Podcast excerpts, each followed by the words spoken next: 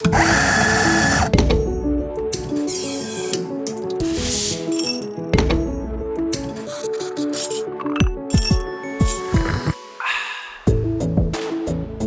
Damen und Herren, liebe Barulis, herzlich willkommen bei Espresso Doppio.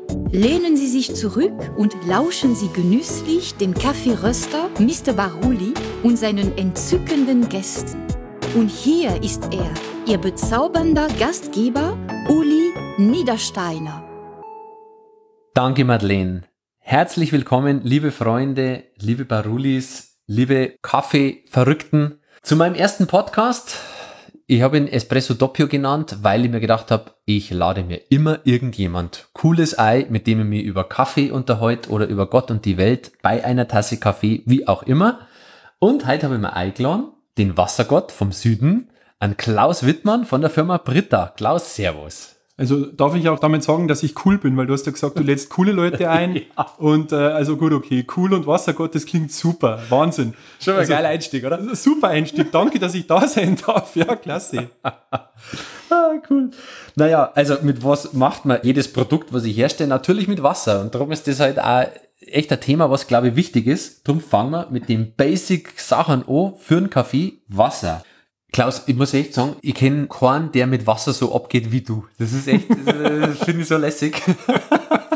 Ja, macht also, ja auch Spaß. Ich ja, meine, das Thema ja. Wasser, ich mache das jetzt zwölf Jahre für die Firma Britta und ich sag dir eins, es war noch keinen Tag langweilig. Also ja, es ist immer was anderes. Gell? Ja. Unglaublich mit Wasser. Es ist ja, weiß nicht, so wie viel Litern in unserem Körper fließt und man befasst sich eigentlich überhaupt gar nicht damit und es ist so wertvoll und so wichtig, gute Wasserqualität in sich aufzunehmen oder für einen Kaffee herzunehmen. Ja. Ähm, wie bist du da dazu gekommen eigentlich? Was hat dich da so fasziniert damals? Also gar nicht mal unbedingt so die Affinität zum Kaffee. Also klar, ich glaube, wie jeder Deutsche, wir trinken gerne Kaffee und trinken auch nicht wenig Kaffee. Natürlich Bloß damals war mir das noch gar nicht so präsent, dass das so wichtig ist, dass das Wasser auf dem Kaffee so einen Wahnsinnseinfluss hat. Aber im Laufe der Jahre kommst du mit so vielen Leuten in Kontakt, ja, und wir haben uns ja auch so kennengelernt, einfach um mal gewisse Themen durchzuspielen oder mal was zu probieren. Oder du lernst ja so unglaublich viel einfach aus Testen, Probieren. Mhm. Ja. Ich habe das ja jetzt so gemerkt, immer wieder, wenn man so im Abstand von ein paar Jahren wieder gesehen haben oder sowas, gell, genau. du hast ja auch immer weiterentwickelt. Ja. Weil diese Kaffeeszene ja auch sich ja, dieses war ja Explosion die letzten Jahre, was da passiert ist. Und ich glaube, oder? Die Leute haben doch auch gezogen an dir, gib uns mehr Informationen und Die so Affinität weiter. wächst. Also du merkst ja. das ja ganz deutlich, dass selbst im privaten Bereich zu Hause mittlerweile ganz viele Leute einen Siebträger haben, ja, Siebträgermaschinen haben, Spezialitätenmaschinen haben, die natürlich den perfekten Kaffeegeschmack haben wollen. Mhm. Ja, und das ist ja das, wo wir immer predigen von. Also gerade im Röstereibereich, da kannst du ein Lied von singen, ja. Mhm. Die Leute saugen dir Informationen raus, die früher niemand wissen wollte. Also das wollte, ja, ja. das wollte ich, keiner ich wissen. Immer da, sage, ich bin kein Wasserpapst, ja. Aber ja, aber auch, auch, auch, auch Kaffeezusammensetzung. Ja, weißt, ist das ein sortenreiner Arabica? Hat der einen robuster Anteil drin? Wie geröstet ist der? Ist der säurebetonter, fruchtig betont? Hm. Das wollte vor zehn Jahren kein Mensch wissen. Naja. Das war den also, Leuten egal. Das hat, Du sagst da, das hat sie wirklich seit 2008 bis jetzt Wahrscheinlich am Anfang hast du gesagt, ja, klatschen wir heute Filterpatronen. Nein, Extrem. Ja, dann, dann ja. ist die, ja. heute die Spülmaschine zehn Jahre. Ja, und jetzt genau. halt, musst du eigentlich wahrscheinlich andere Informationen ja, geben. Ja, ganz genau. Früher war es ja auch tatsächlich so, also das ist noch ein bisschen länger her als 2008, aber früher hast du ja eigentlich nur einen Filterkaffee gehabt, irgendwie große Mengenbrüher, ja. Mhm. Auch in der Gastronomie, da gab es das noch nicht wirklich, dass ich heute einen perfekten Espresso oder einen perfekten Cappuccino hingestellt bekommen habe. Früher war ein Cappuccino ein normaler Kaffee mit einer Sahne drauf und ein bisschen Schokoladenpulver drüber. Mhm. So, das hast du unter Cappuccino hingestellt bekommen.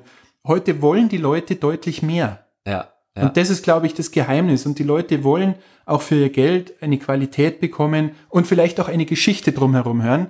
Und das ist, denke ich, das Wichtigste, dass man dann auch hier vernünftig Auskunft geben kann und auch weiß, wo es herkommt. Mhm. Klaus, einfach mal ganz hardcore die erste Frage. Aus was besteht denn eigentlich Wasser? Ja, Wasser ist im Grunde genommen ja nicht nur das Top-Lebensmittel Nummer eins. Das ist es nun mal, ja, weil ohne Wasser würde auf der Welt wahrscheinlich gar nichts laufen. Aber es ist natürlich für uns in erster Linie im Kaffeebereich das Lebensmittel Nummer eins für den Geschmack und geschmacksausschlaggebend. Ja, das kann man vielleicht mal pauschal sagen. Natürlich mhm. sind die Mineralien im Wasser ausschlaggebend für den Geschmack und da unterscheidet man schon. Okay, jetzt, was ist alles im Wasser drinnen? Was muss man vielleicht auch dann wieder rausholen und vielleicht kannst du mal wirklich erzählen, Was ist drin und was hat das mit dieser Härtegrade auf sich? Ja, ganz genau. Also man unterscheidet tatsächlich die Mineralienzusammensetzung. Das ist, denke ich mal, ganz entscheidend. Viele kennen ja einfach nur, ich habe hartes Wasser oder ich habe ein weiches Wasser. Viele werden gar nicht wissen, dass man da in Grad unterscheidet. Also man kann tatsächlich das Wasser und die Zusammensetzung in Grad unterscheiden. Ich denke, wichtig ist, dass man versteht, man hat einmal die Gesamthärte.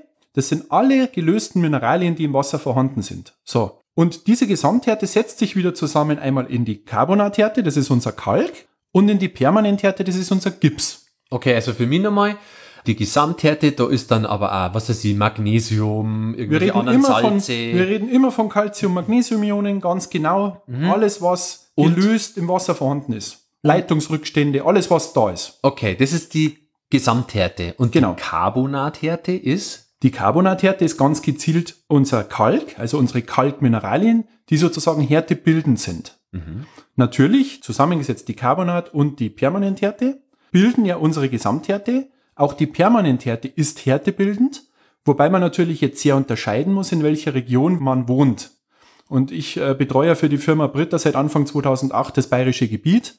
Und in Bayern unterscheidet man tatsächlich zwischen Nordbayern und Südbayern. Mhm. Und hier habe ich sehr unterschiedliche Härtearten, aber jetzt speziell im südbayerischen Raum, wo ja auch wir beide zu Hause sind, haben wir ein sehr kalklastiges Wasser. Jetzt, wenn man einmal auf die Härtegrade kommt, sag mal die Zahlen, weil dann ist es greifbarer für die Leute. Also genau. Gesamthärte und Carbonathärte kann von wo bis wo differieren. Also nur mal als Beispiel. Wir haben jetzt hier bei dir im Raum Traunreuth oder auch bei mir in Bad Aibling äh, Werte, die sich, sage ich mal, bewegen im Bereich von circa 15, 16 Grad Carbonathärte und circa 20, 22 Grad Gesamthärte.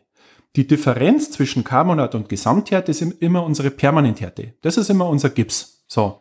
Also man kann in etwa sagen, 75 Prozent von der Gesamthärte sind Kalk, 25 sind Gips, beides zusammen, wieder meine Gesamthärte. Okay. Immer schöner Dreisatz. Okay. Ganz simpel. Und weil es ja so unterschiedlich ist, sonst wäre es ja langweilig, können wir natürlich auch nach Nordbayern gehen, im Raum Würzburg zum Beispiel, ist es ganz brutal. Dort habe ich 16 äh, Carbonathärte, nur mal als Beispiel, und habe aber fast 40 Grad Gesamthärte. Okay. Und damit ist natürlich die Differenz wieder sehr extrem. Ja.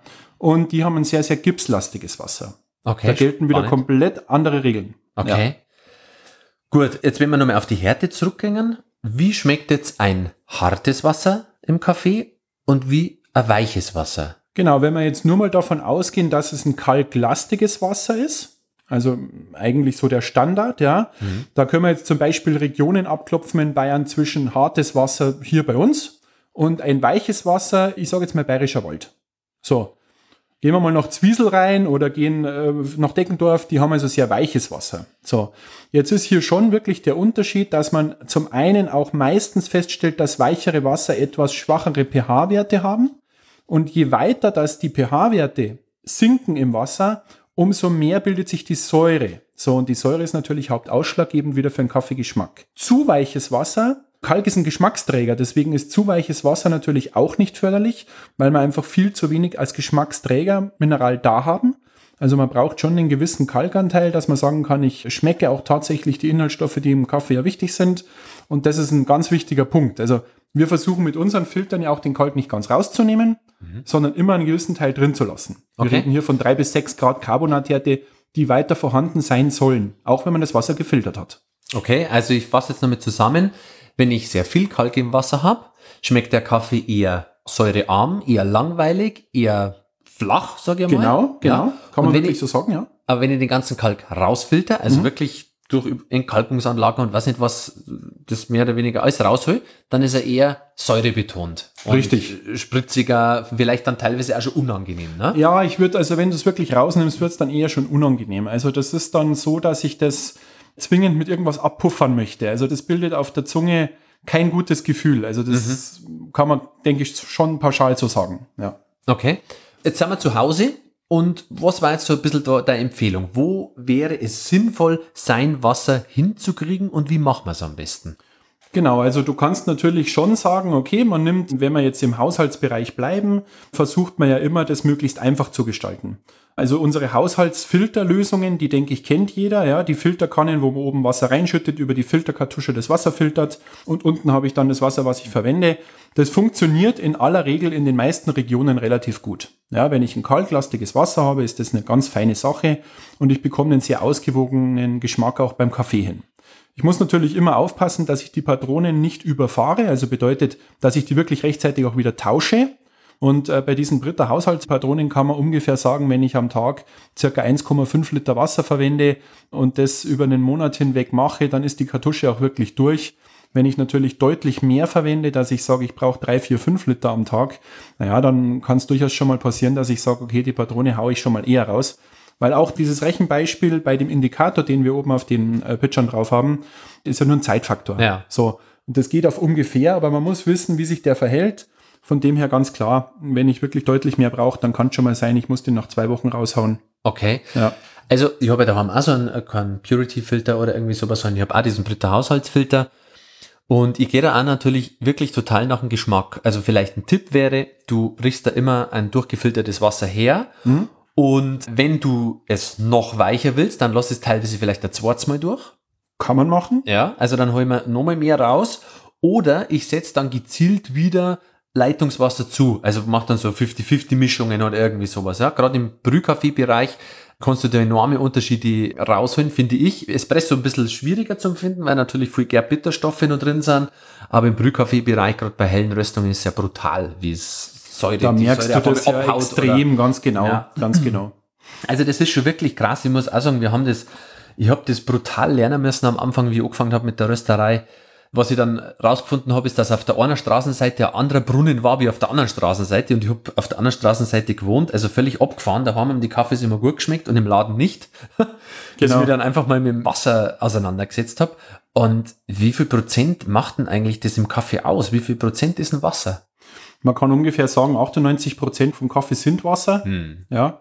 Von dem her ist natürlich, jetzt kann man sich auch vorstellen, warum es so wichtig ist, dass das Wasser passt und dass es funktioniert. Also ich empfehle immer, wenn ich heute Probleme mit dem Kaffeegeschmack habe, das kennt ja jeder, ja, der, der trinkt irgendwo einen Kaffee auf irgendeiner Messe, bei irgendeinem Lieblingsröster, ich hoffe bei der Firma Barulli natürlich, ja. Deswegen äh, schmeckt natürlich der Kaffee dort erstmal super. Dort lässt man sich natürlich auch verleiten von anderen Einflüssen. Die Rösterei, da riecht's generell schon. Das ist eine ganz eigene Sache, aber natürlich, und ich weiß es vom Uli, der schaut da auch wirklich sehr drauf, dass das Wasser perfekt ist und dass der Kaffee auch genauso rauskommt, wie er sagt, so kommt er am besten. Und jetzt kann es durchaus passieren, du nimmst den Kaffee mit nach Hause, und machst es mit deinem Wasser und sagst, ja, um Gottes Willen, was habe ich denn da gekauft? War das vielleicht eine schlechte Charge? So, meistens nicht, ja.